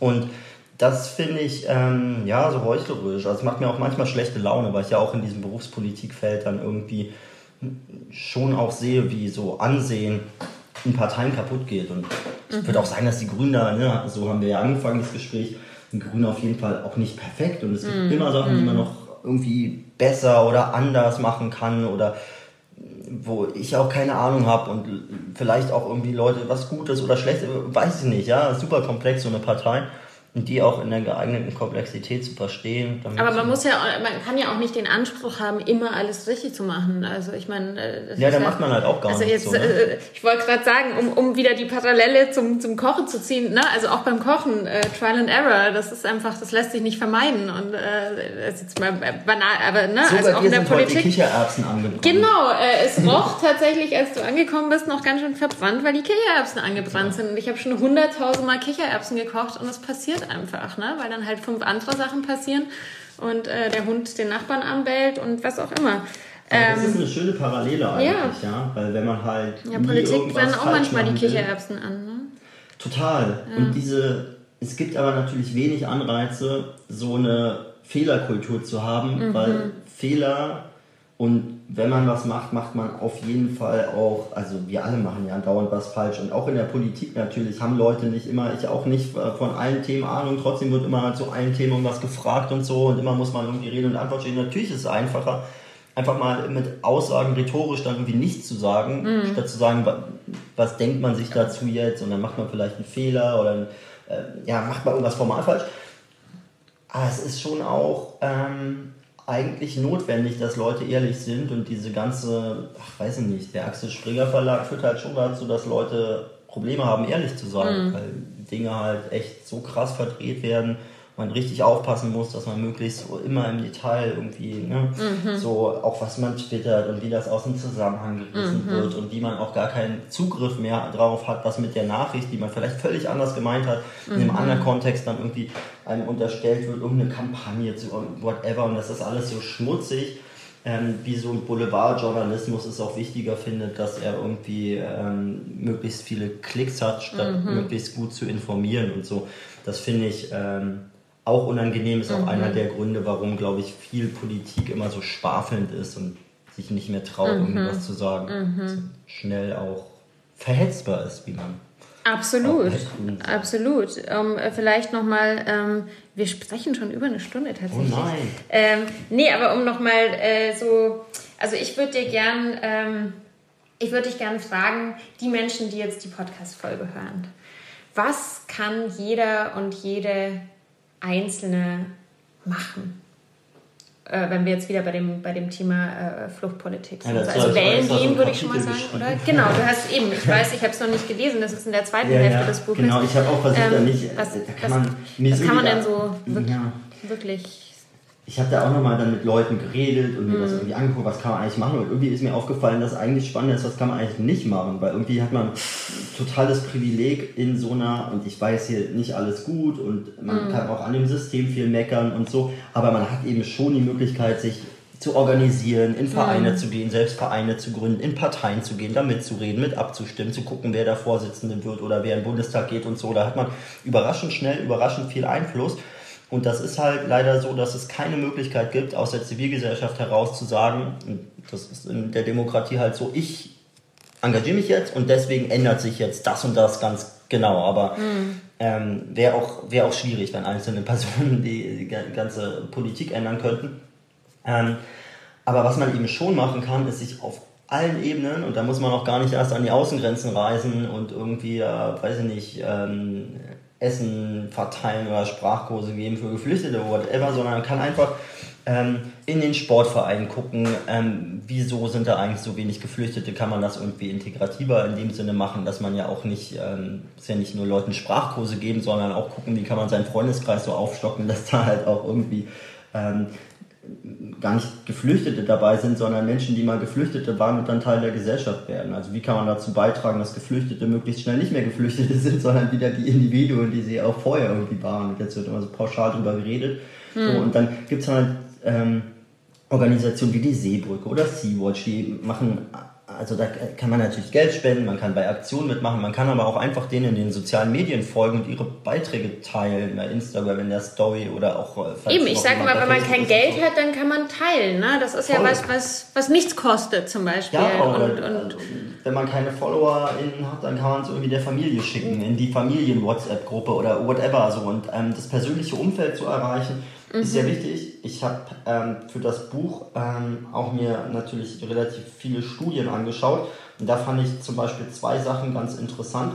Nämlich einmal ähm, so False Balance Problematik, dass über manche Probleme viel mehr berichtet wird, als sie eigentlich in der Realität da sind. Und das mhm. muss man irgendwie ausgleichen. So. Also zum Beispiel fehlt es an positiven Geschichten, ähm, wenn über Migration berichtet wird und über ähm, sogenannte kriminelle Ausländer mhm. wird in Zeitungen in Deutschland 32 Mal so häufig berichtet, wie es im statistischen Anteil steht. 32 Mal. Ja. Da muss man sich auch nicht wundern, dass besonders die Leute, die sonst keinen Kontakt haben mit ähm, zum Beispiel Geflüchteten, dass die sich dann so denken, oh krass, aber sind die mhm. nicht doch alle kriminell oder so. Ja, wenn immer, wenn man davon hört, in der mhm. Zeitung liest oder so, ähm, irgendwie mit einmal über Kriminalität gerichtet wird. Das macht natürlich was mit der Gesellschaft. So, die zweite Sache, die ich interessant fand, war, wenn man sich fragt, wo informieren sich eigentlich Leute am meisten?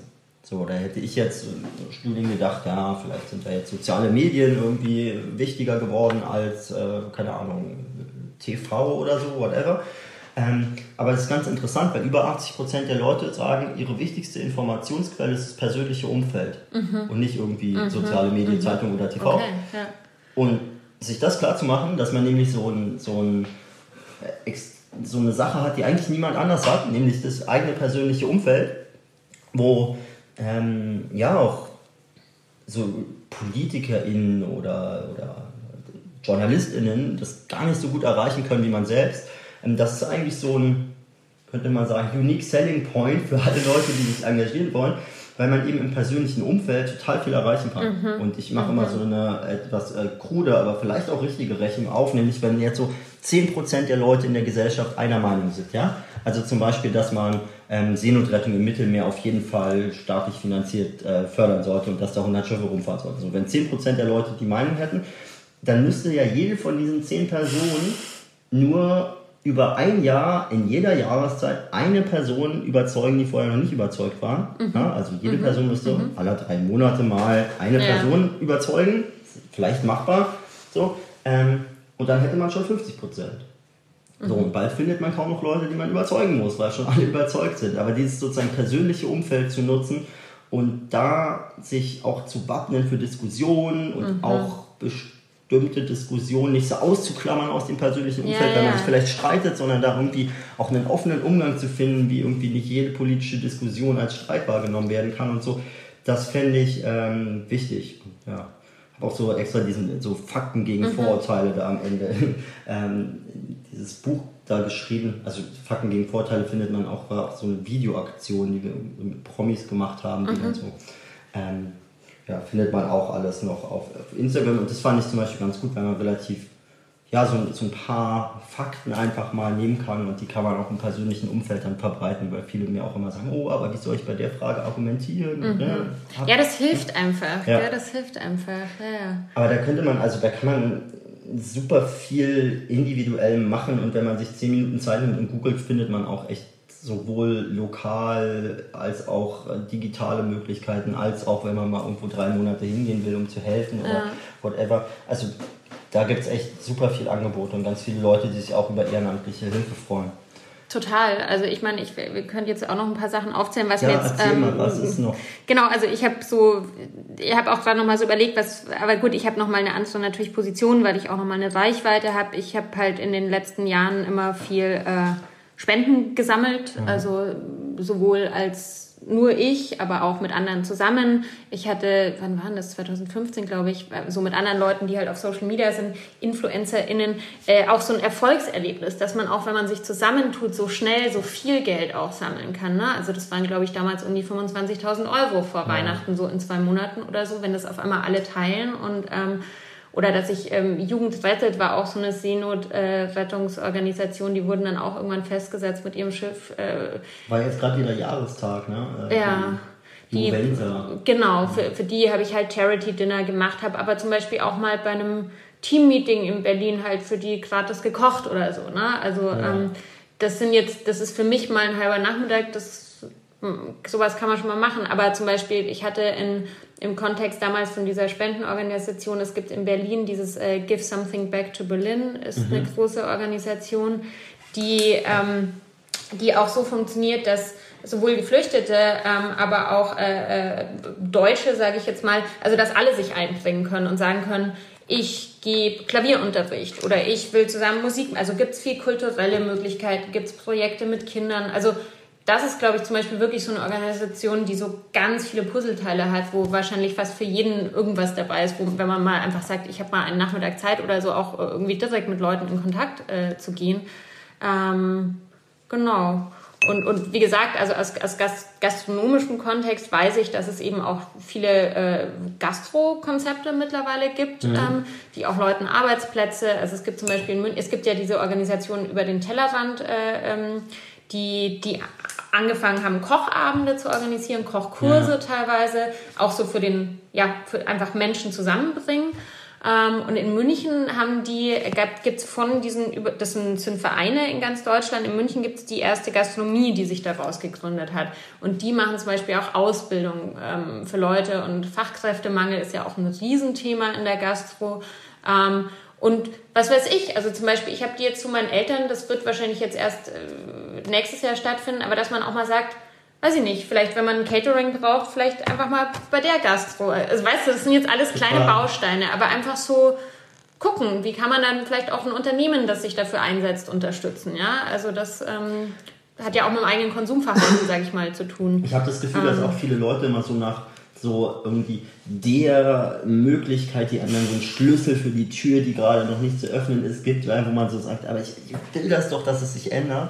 Und ich merke selbst so in einem Parlament, wo ich jetzt, also ich meine, ich, die Wahrscheinlichkeit, dass ich jetzt irgendwann Bundeskanzler werde, ist ausgesprochen gering, ja. Und äh, also vielleicht ist so meine, äh, mein Wirkungsbereich gerade schon im, im, Maximalen, was ich so an mm. Macht habe, in einem mm. Parlament wie dem Europaparlament abstimmen zu können und auch Zugang zu vielen Informationen zu haben und so. Aber selbst ich habe einfach ich kann das auch nicht so leicht ändern, obwohl ich mir echt sozusagen Mühe gebe ähm, und da viel Energie reinstecke.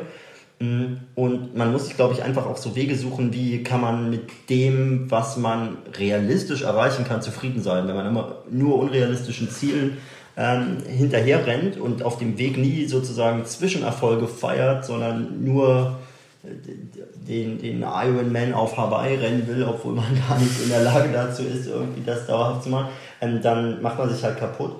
Und genau, da gibt es halt auch, ähm, also finde ich manchmal auch, glaube ich, gut zu überlegen, ähm, geht es mir eigentlich darum, irgendwie Geflüchteten zu helfen oder kann ich nicht auch in meinen Alltag integrieren, weiß ich nicht, Sprachtandem zu machen, weil ja Geflüchtete selbst auch, aus Ländern kommen, wo es spannende Sprachen gibt, man was lernen kann und so. Also das finde ich ähm, interessant auch irgendwie sich zu überlegen, was können denn die Leute, die hier noch nicht so lange leben, einem vielleicht auch äh, mitgeben, ne? wie du auch gesagt hast, ja, so, bei kulinarisches Küche und so. Warte mal, ich, es klingelt kurz klingelt, an der Tür. Ich mach mal, wir machen eine Pause. So, jetzt kam gerade äh, meine, meine Leiter zurück, die ich äh, ähm, fürs Plakate aufhängen vor dem Wahlkampf ähm, äh, in Friedrichshain ähm, geliehen hatte. Kann man ruhig auch mal mit erwähnen. Erinnert vielleicht ja. nochmal an die Bundestagswahl und ans Wählen gehen. Ähm, genau. Äh, ja, wir, ähm, was du vorhin schon gesagt hast, also ähm, wirklich diese Idee im eigenen sozialen Umfeld äh, ins Gespräch zu gehen, auch mal, es muss ja auch nicht gleich immer einen Streit oder äh, aus, also einfach mal auch ne, nicht so sich zu scheuen vor, vor Themen. Finde ich auch wichtig, weil es so eine Tendenz gibt, sich vielleicht auch ein bisschen abzukapseln, so zwischen mm. verschiedenen Perspektiven. Und ich meine, es ist jetzt schon klar, dass man jetzt nicht irgendwie, ähm, weiß nicht, in die Stammkneipe zum AfD-Stammtisch geht und mal fragt, was sie so über die Welt denken. So, das ist, glaube ich, so, so, sehr aussichtslos. Und man muss auch sagen, dass nicht alle ähm, Meinungen jetzt irgendwie noch Meinungen sind, sondern es auch ziemlich viel Rassismus und Faschismus, der sehr offen zur Schau getragen gibt, äh, gibt so. Ähm, aber was ich sagen will, ist, dass also, wenn man sich nicht mehr austauscht und nicht mehr versteht, warum bestimmte Leute vielleicht auch skeptisch sind bei zum Beispiel Fragen von Migration, ja, mhm. wenn, man, wenn man das nicht mehr sagt, sondern nur noch irgendwie einteilt, dann hast du irgendwie eine gute oder eine schlechte Meinung, dann wird es auch unpolitisch, weil das ist halt, dann kann man auch so eine Fahne im Wind sein, die irgendwie sich halt mal so, mal so, aber irgendwie niemand nimmt mehr die Aufgabe an, Leute zu überzeugen, warum humaner Umgang mit Menschen in Not irgendwie eine gute Sache ist, die sehr wichtig ist. So. Und ähm, diese Aufgabe auch im Kleinen anzugehen, auch wenn man weiß, dass der Onkel irgendwie so skeptisch ist und mm. man vielleicht wenigstens ein paar Fragen bei ihm aufwerfen, ja. Und ich, ich würde in dem Kontext auch wirklich nochmal ermutigen, ähm, also wirklich auch davon auszugehen, wenn das jetzt zum Beispiel wirklich jemand aus deiner Familie ist. Ne? Ich hatte so ein, ich habe das auch über Social Media geteilt, ich hatte so eine Diskussion mit meinem Vater letztes Jahr und da ging es eher um strukturellen Rassismus. Und das ist auch ja. so ein Thema. Mein Vater wäre der Erste, der sagen würde, ich bin doch kein Rassist. Ne? Aber es ging so, es ging halt um strukturellen Rassismus, Wörter, die man nicht mehr sagt und so. Und ich war irgendwann so gefrustet davon, weil ich gedacht habe, es kann nicht sein, dass ich mich so stark damit auseinandersetze und da irgendwie jeden Tag auf Social Media drüber spreche. Mein eigener Vater hört mir nicht, also sagt einfach, nee, das kann ich jetzt nicht mehr ändern, weil das bin ich jetzt die letzten 60 Jahre so gewohnt und so. Ja. Und dann bin ich da wirklich schon nochmal ganz hart mit ihm in die Diskussion gegangen, habe äh, ihm auch eine lange E-Mail geschrieben. Ähm, und, und es ist dann so ein bisschen was passiert, ne? Einfach weil er gemerkt hat, wie wichtig mir das auch ist. Und ich glaube, das darf man nicht unterschätzen. Also gerade ähm, wenn es jetzt irgendwie die eigenen Eltern oder so sind, ähm, glaube ich, kann man da schon auch was erreichen. Total. Und auch das Thema präsent halten, ja. Sich zu Weihnachten, ähm, weil man wahrscheinlich oft schon eh den meisten Quatsch äh, hat und gar nichts mehr richtig braucht oder keine Ahnung so, ja, kann man sich zu Weihnachten ja auch einfach Spendengutscheine wünschen für irgendeine Organisation und dann sich wünschen, dass die Leute sich mit der Organisation mal kurz auseinandersetzen, sodass es einfach irgendwie auftaucht, das Thema, ähm, aus Gegenden, wo es vielleicht sonst, äh, ja, wo es gar nicht stattfindet und so. Oder zum Beispiel hatte ich auch hier erst vor kurzem meinem Podcast zu Gast äh, die Gründer von Conflict Food, die, mhm. ähm, die auch aus Krisengebieten sozusagen Good News aus Krisengebieten, also äh, Lebensmittelprodukte vertreiben aus Krisengebieten und eben auch dort äh, quasi ProduzentInnen Hoffnung geben und also und das sind das sind auch schon mal die besten Weihnachtsgeschenke, ne? Also und ja. ähm, so kann man auch solche Themen transportieren. Ähm, genau, ganz schnell, äh, weil sonst hören wir hier nie wieder auf zu reden. ähm, und mein Freund muss für immer mit dem Hund spazieren Nein. gehen. Ähm, ich habe immer so ein paar Fragen, die ich alle Gäste am Ende frage. Ich glaube, ich habe dich äh, zwei davon, nämlich nach dem Lieblingsessen als Kind und als Erwachsener schon vorher gefragt. Das heißt, du kriegst jetzt nur noch die Quatschfrage. Und zwar, äh, lieber Erik, was wärst du für eine Frucht, wenn du eine Frucht wärst?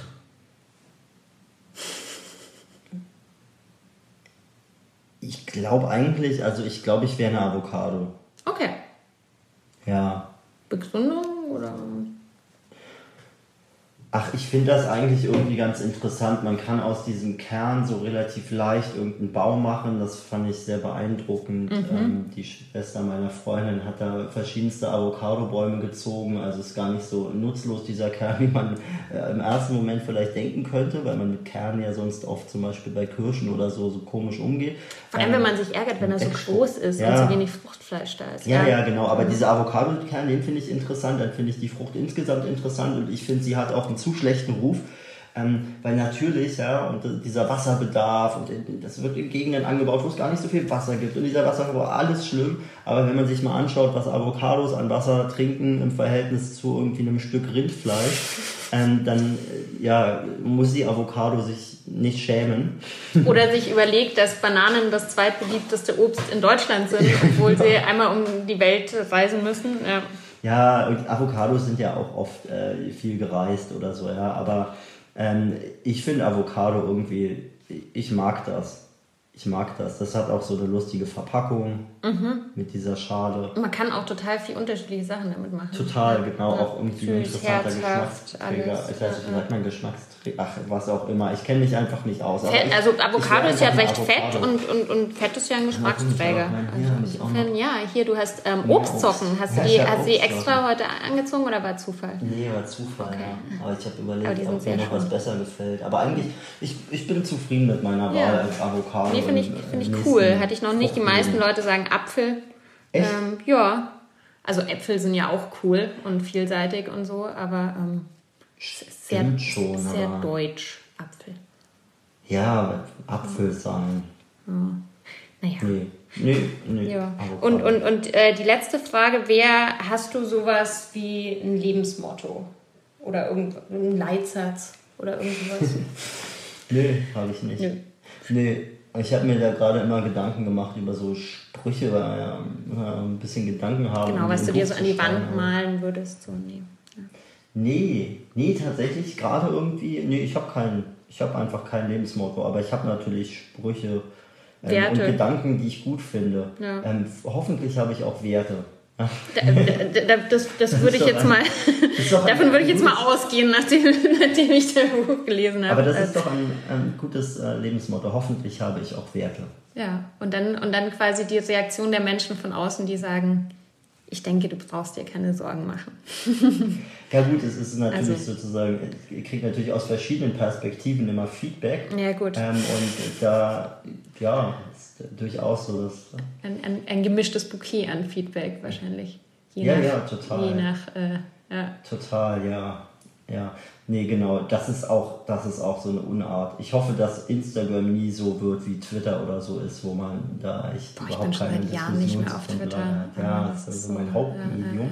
Ja, aber naja, das, das können wir jetzt nicht auch noch, das können wir beim nächsten Mal noch Genau, genau. Beim, ne beim nächsten Buch, nee, aber genau. Also ich kann, äh, kauft alle dieses Buch ähm, und dann verleiht es in eurer Familie weiter. Ja. Wenn ihr es äh, selber gelesen habt, nein, das ist wirklich ähm, super und ich möchte jetzt noch eine Widmung rein haben.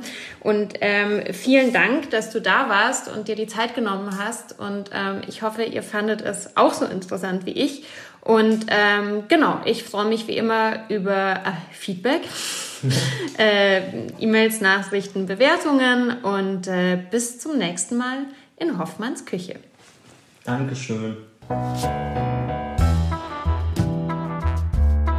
Bis zum nächsten Mal in Hoffmanns Küche. Bleibt gesund und esst was Gescheites.